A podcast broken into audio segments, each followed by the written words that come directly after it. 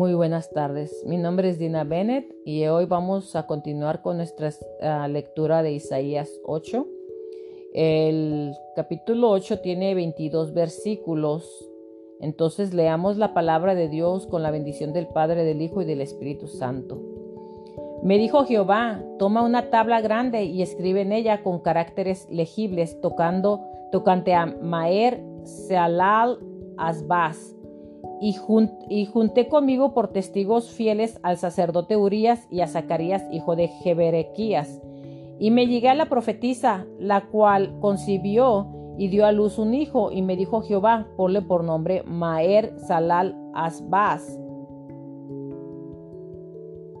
Porque antes que el niño sepa decir Padre mío y Madre mía, será quitada la riqueza de Damasco y los despojos de Samaria delante del rey de Asiria otra vez volvió Jehová a hablarme diciendo, por cuanto desechó este pueblo las aguas de Siloé, que corren mansamente y se regocijó con Resín y con el hijo de Remalías, he aquí por tanto que el Señor hace subir sobre ellos aguas de ríos impetuosas y muchas, esto es, al rey de Asiria con todo su poder, el cual subirá sobre todos sus ríos y pasará sobre todas sus riberas, y pasando hasta Judá inundará y pasará adelante y llegará hasta la garganta y extendiendo sus alas llenará la anchura de tu tierra, oh Emanuel. Reunidos pueblos y seréis quebrantados, oíd todos los que sois de lejanas tierras, ceñíos y seréis quebrantados, disponeos y seréis quebrantados, tomad consejos y será anulado, proferir palabra y no será firme, porque Dios está con nosotros. Porque Jehová me dijo de esta manera con mano fuerte, y me enseñó que no caminase por el camino de este pueblo, diciendo, No llaméis conspiración a todas las cosas que este pueblo llama conspiración, ni temáis lo que ellos temen, ni tengáis miedo. A Jehová de los ejércitos, a él santificad, sea él vuestro temor y él sea vuestro miedo. Entonces él será por santuario, pero a las dos casas de Israel por piedra para tropezar y por tropezadero para caer, y por lazo y por red al morador de Jerusalén. Y muchos tropezarán entre, entre ellos y caerán y serán quebrantados y se enredarán y serán apresados. Ata el testimonio, sella la ley entre mis discípulos. Esperaré pues a Jehová el cual escondió su rostro de la casa de Jacob, y en él confiaré. He aquí, yo y los hijos que me dio Jehová somos por señales y presagios en Israel, de parte de Jehová de los ejércitos que mora en el monte de Sión.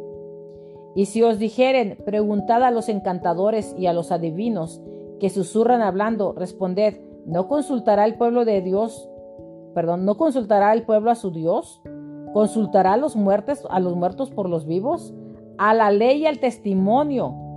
Si no dijeren conforme a esto, no porque no les ha amanecido, y pasarán por la tierra fatigados y hambrientos, y acontecerá que teniendo hambre, se enojarán y maldecirán a su rey y a su Dios, levantando el rostro en alto, y mirarán a la, a la tierra, y he aquí tribulación y tinieblas, oscuridad y angustia, y serán consumidos en las tinieblas. Vamos a los comentarios. Continuamos. El signo de Maer Shalal Asbaz. La próxima invasión, eh, invasión a Siria contra Siria e Israel. La invasión se anuncia al nombrar al hijo de Isaías. Esta profecía continúa desde, Isaías 7, donde Dios le aseguró a Acaz, rey de Judá, que no sería derrocado por las fuerzas combinadas de Siria e Israel. Dios anunció juicio contra Siria e Israel, diciendo de su ataque contra Judá, no permanecerá ni sucederá. Dentro de 65 años Efraín será quebrantado de modo que no será un pueblo aquí. perdón, de, de modo que no será un pueblo. Aquí Dios le da a Isaías una señal para explicar más sobre qué tan pronto vendrá la derrota de Siria a Israel. Tome un rollo, tome un rollo grande. No es frecuente que a los profetas se les mande escribir, pero aquí hay un ejemplo.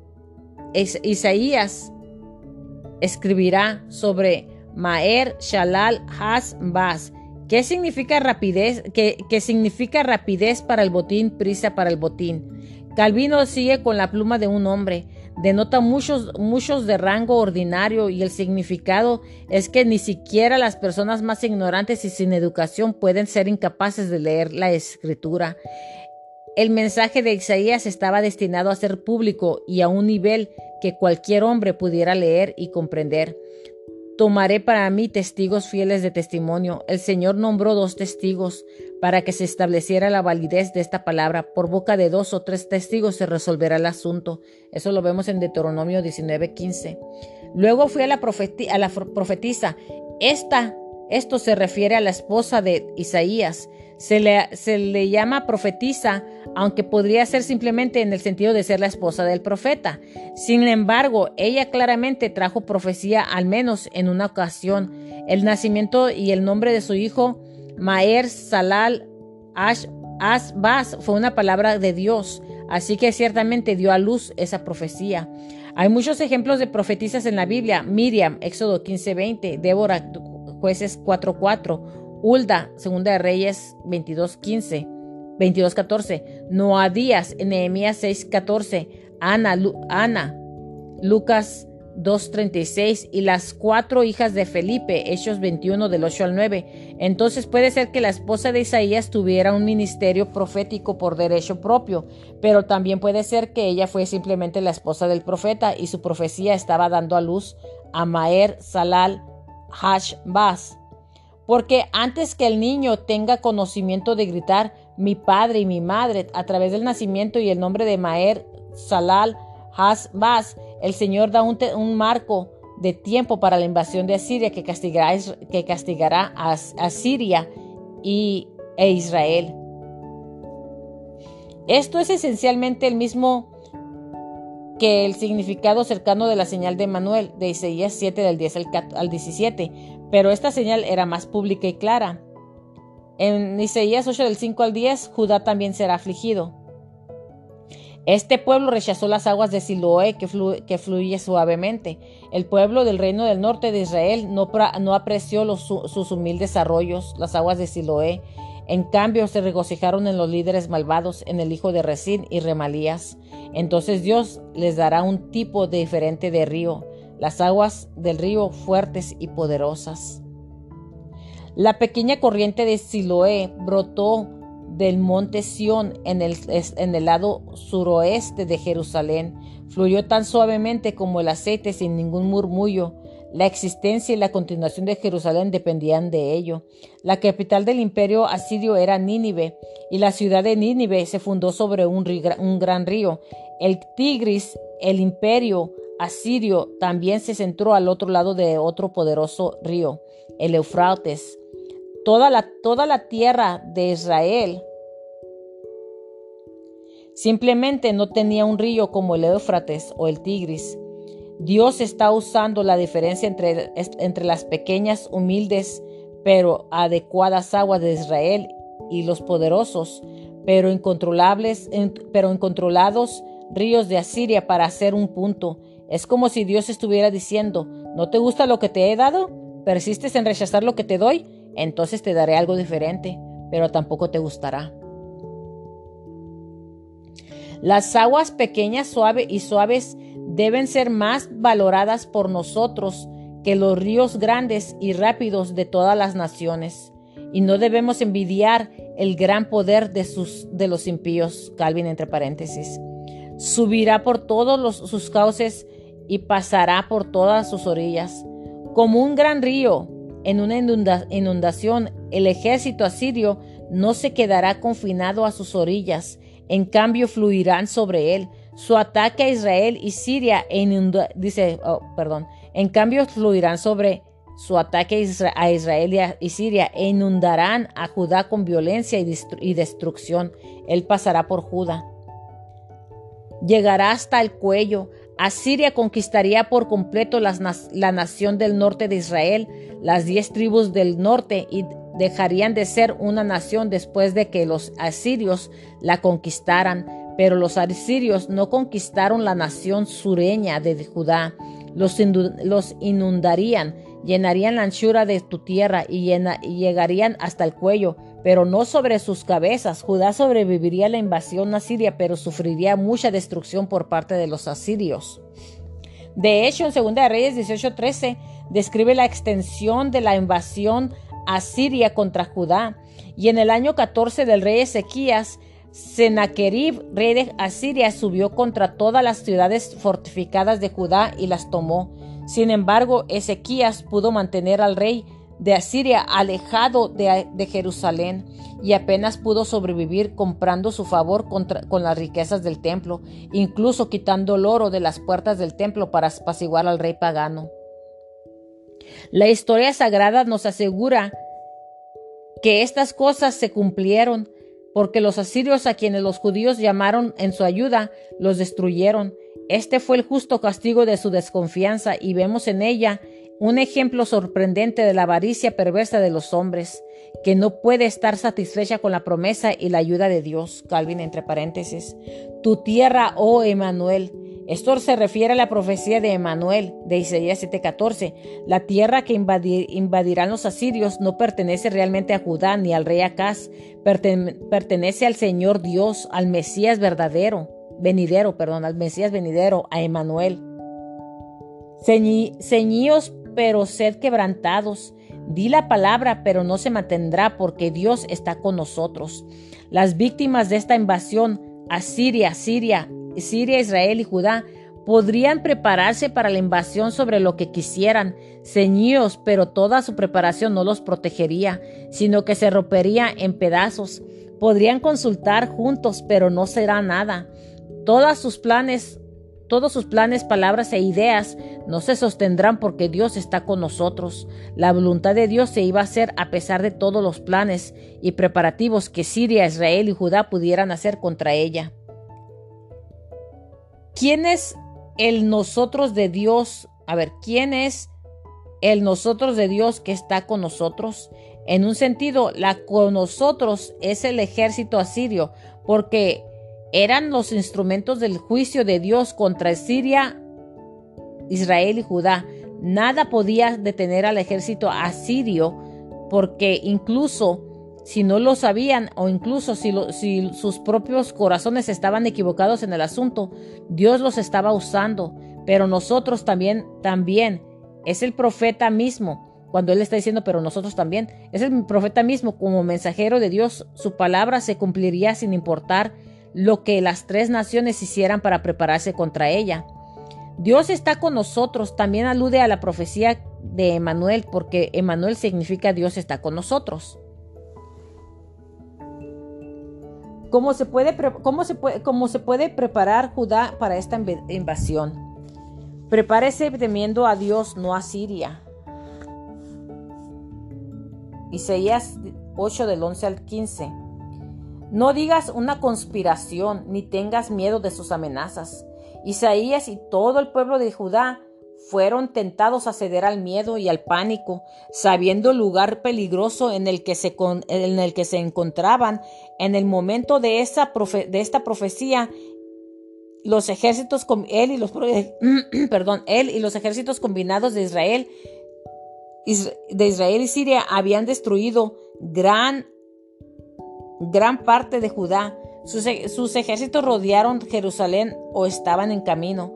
Planearon de, poner al rey Acaz de Judá y poner a su propio hombre en el trono. Isaías, y eso lo encontramos en Isaías 7, 6. Ahora la profecía de Isaías declaró que los ejércitos de Siria e Israel no tendrían éxito en conquistar a Judá, pero los asirios, en quienes confiaban para ayudarlos, los atacarían y harían mucho daño. En medio de todo esto sería fácil dejar que su corazón o su mente se asentaran en conspiraciones y amenazas, pero Dios les dice que no lo hagan. Al Señor de los ejércitos, a Él santificarás, sea Él tu temor. En lugar de temer conspiraciones y amenazas, teme a Dios no te veas a merced de ejércitos de enemigos. Estás en, la mano de, en las manos de Dios. Preocúpate por tu lugar con el Señor en lugar de por tus enemigos. Él será como un santuario. El Señor será nuestro lugar sagrado y nuestro lugar de protección.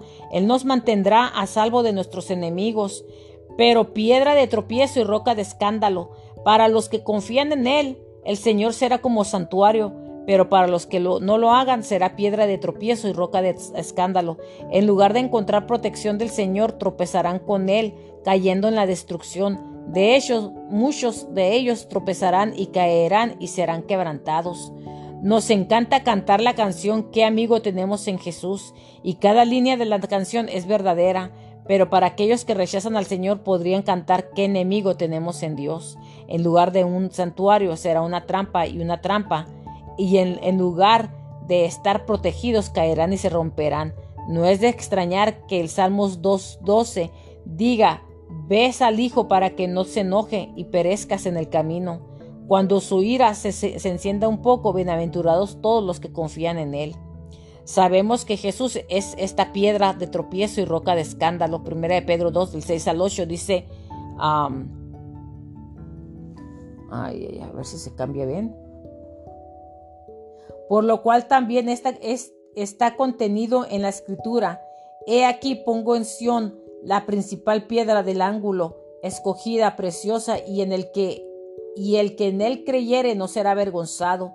Por tanto, para vosotros a los que creáis es precioso, pero para los desobedientes la piedra que los, de los, que los constructores desecharon es la cabeza del ángulo y piedra de tropiezo y roca de tropiezo para ellos, los cuales tropiezan con su palabra, con la palabra siendo desobedientes, para lo cual también fueron designados. Eso es un misterio, ¿verdad? Que haya gente que, fueron designadas a, a no ser salvos. Esta es la misma idea detrás de la declaración de Simeón, cuando, cuando sostuvo al, al, niño Jesús, como se registra en Lucas 2.34. He aquí, este niño está destinado a la caída y al levantamiento de muchos en Israel, y a una señal que será hablada en contra. En Isaías 8 del 16 al 18, prepárese esperando en el Señor. Y esperaré en el Señor. Esperar en el Señor no es inactividad pasiva, significa esperar en el Señor como lo haría un camarero en una mesa. Significa estar totalmente atento al Señor, enfocado en cada, en cada uno de sus movimientos y responder a cada uno de sus deseos. A veces significa inactividad, pero incluso eso es una inactividad activa donde nos paramos ante el Señor totalmente enfocados en Él, esperando lo que Él quiere a continuación. En el momento en que Isaías habló, los líderes y el pueblo de, el pueblo de Judá estaban esperando los ejércitos de Israel y Siria porque estaban bajo ataque. Al enterarse del peligro de los asirios, se sentirían tentados a concentrarse en ellos, pero su enfoque estaba en, estos ejércitos, no en el Señor, no en el Señor. Isaías dice, batalla contra Siria e Israel poniendo, poniendo tu enfoque en el Señor. Prepárate para el ataque venidero de Asiria, esperando en el Señor en lugar de en tus enemigos. Ata el testimonio, sella la ley entre mis discípulos. Esperar en el Señor está relacionado con su palabra. Podemos esperar en el Señor esperando su palabra. Aquí estoy yo y los hijos que el Señor me ha dado. Estamos para señales y prodigios en Israel. Isaías había sido llamado a profetizar y usar a sus hijos en sus mensajes proféticos, Isaías 7.3 y 8.3. Entonces él declara, aquí estoy yo y los hijos que el Señor me ha dado. Es como si estuviera diciendo, míranos, somos el mensaje.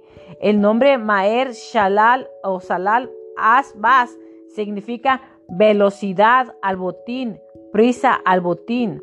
Esto hablaba del ataque que se avecinaba contra Siria, Israel y Judá por parte de Asiria. El nombre Shear Hashub significa un remanente volverá. Esto habló de la restauración de, que Dios eventualmente traería. El nombre Isaías significa las salvaciones de Jehová. Esto habló de la actitud y la esperanza de que Judá necesitaba tener. Perdón.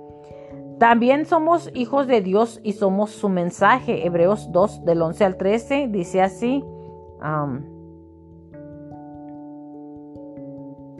porque el que santifica y los que son santificados de uno solo de, de uno son todos, por lo cual no se avergüenza de llamarlos hermanos, diciendo, anunciaré tu nombre a mis hermanos. En él, en él, en medio de la iglesia, te cantaré alabanzas y nuevamente confiaré en él. Y además, he aquí yo y los hijos que Dios me ha dado. Entonces dice, cita, dice Hebreos 12, 2, perdón, 2, del 11 al 13, cita este pasaje para comunicar esta verdad, porque tanto el que santifica como los que son santificados de uno solo, de uno son todos, por lo cual no se avergüenza de llamarlos hermanos, diciendo, aquí estoy yo y, el, y los hijos que Dios me, me ha dado, así como los hijos de Isaías fueron testigos vivientes de la verdad de la palabra de Dios, nosotros, nosotros también lo somos como hijos de Dios. Qué bonito. Isaías 8 del 19 al 22, prepárese buscando su luz y palabra, no las tinieblas de lo oculto. Buscad a los que son medios y magos. En el peligro actual de Siria, de Siria e Israel y en el peligro venidero de Asiria, Judá se verá tentado a buscar guía y consuelo de aquellos que son mediums y magos. Isaías expone la, insensatez de esto cuando dice, ¿no debería un pueblo buscar a su Dios? ¿Debería buscar a los muertos por los vivos? Cuando estás, estás en problemas, ¿no deberías buscar a tu Dios? Si no, si no puedes confiar en tu Dios cuando estás en problemas, entonces, ¿de qué te sirve tu Dios? ¿Qué sentido tiene buscar a los muertos en nombre de los vivos? Los muertos son, son, los muertos, los vivos son los vivos. El Dios viviente habla a través de su palabra viviente y su pueblo viviente para guiarnos. No hay razón para buscar a los muertos. Este pasaje también expone la insensatez de orar a los santos. ¿Debería hacerse exactamente la misma pregunta? ¿Deberían buscar a los muertos en nombre de los vivos? a la ley y al testimonio, olvidarse de los medios y, de, los magos y el muerto, en lugar de que de todo ese engaño y necedad, a la ley y al testimonio. Vaya la palabra de Dios.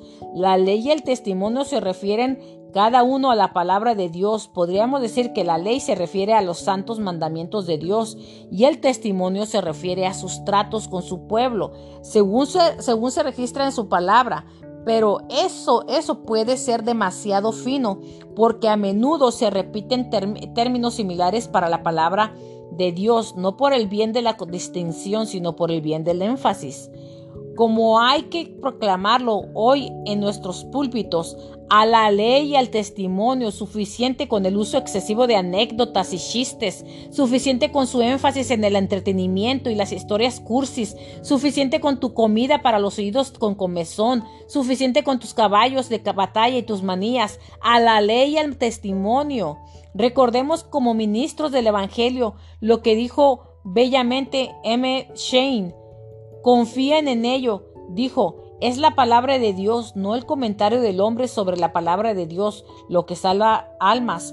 Y he señalado que si alguna vez tenemos una conversión en cualquier momento, en 99 casos de cada 100, la conversión se puede rastrear más bien en el texto o en alguna escritura citada en el sermón, en el sermón, perdón, citada en el sermón, que en cualquier trivial u original dicho, por el predicador, cual, perdón, otra, voy a, regresar otra vez a repetirlo. Y he señalado que si alguna vez tenemos una conversión en cualquier momento, en, en 99, 99 casos de cada 100, la conversión se puede rastrear más bien en el texto o en alguna escritura citada en el sermón que en cualquier trivial u original dicho por el predicador. Es la palabra de Dios la que rompe los grilletes y libera al prisionero. Es la palabra de Dios instrumentalmente lo que salva las almas y por lo tanto llevemos todo a la piedra de toque. Entre paréntesis. Si no hablan de acuerdo con esta palabra, es porque no hay luz en ellos. Si hay un desacuerdo entre la palabra de Dios y la palabra del mensajero, no es difícil averiguar quién está equivocado. El mensajero se equivoca, la palabra juzga al mensajero, el mensajero no juzga la palabra. Ellos serán conducidos en la oscuridad cuando abandonan las palabras y la confianza de Dios en los medios y, en los magos y el muerto que están cortejando a la oscuridad, no la luz. Cuando abandonan la palabra, las palabras y la confianza de Dios en los medios, o sea que en vez de creer en Dios, creen en los medios y los magos y el muerto que están cortejando a la oscuridad, no a la luz. Estás regresando a la, oscuridad cuando dejas de creer en Dios, estás regresando a la oscuridad, ¿verdad? Bueno, este, hasta aquí se, se acabó los comentarios de Isaías 8, muy interesante, muy bonito, me encanta. Este, eh, si tienen algún comentario, activé este, mensajes de audio que pueden ustedes grabar su voz y mandarme un mensaje de audio. Este, cualquier consejo de, o cualquier este, que quieran, este, qué libro quieren que les lea, eh, yo voy a seguir leyendo el libro de Isaías, pero puedo leer más. Este libro de Juan lo estaba leyendo y lo quiero seguir leyendo también. Este, y creo que ahorita me voy a ir a Juan. Pero me encanta el libro de Juan. Estoy leyendo, mm, no me acuerdo que es Juan e Isaías. Y tengo que revisar más que tengo que leer. Pero bueno, eh, total, que si quieren que les lea algún otro libro, este, con comentarios se lo puedo leer para pues para que crezcamos más, ¿verdad? Para que eh, yo entre más leo, más voy aprendiendo y sé que ustedes también, entre más me escuchan, también van aprendiendo más. Que tengan un día lleno de bendiciones, un día en el que ustedes mediten en la palabra de Dios, que esto que he leído, que les ayude a meditar durante el día en la palabra del Señor y que sea de bendición para ustedes y de crecimiento espiritual. Bye.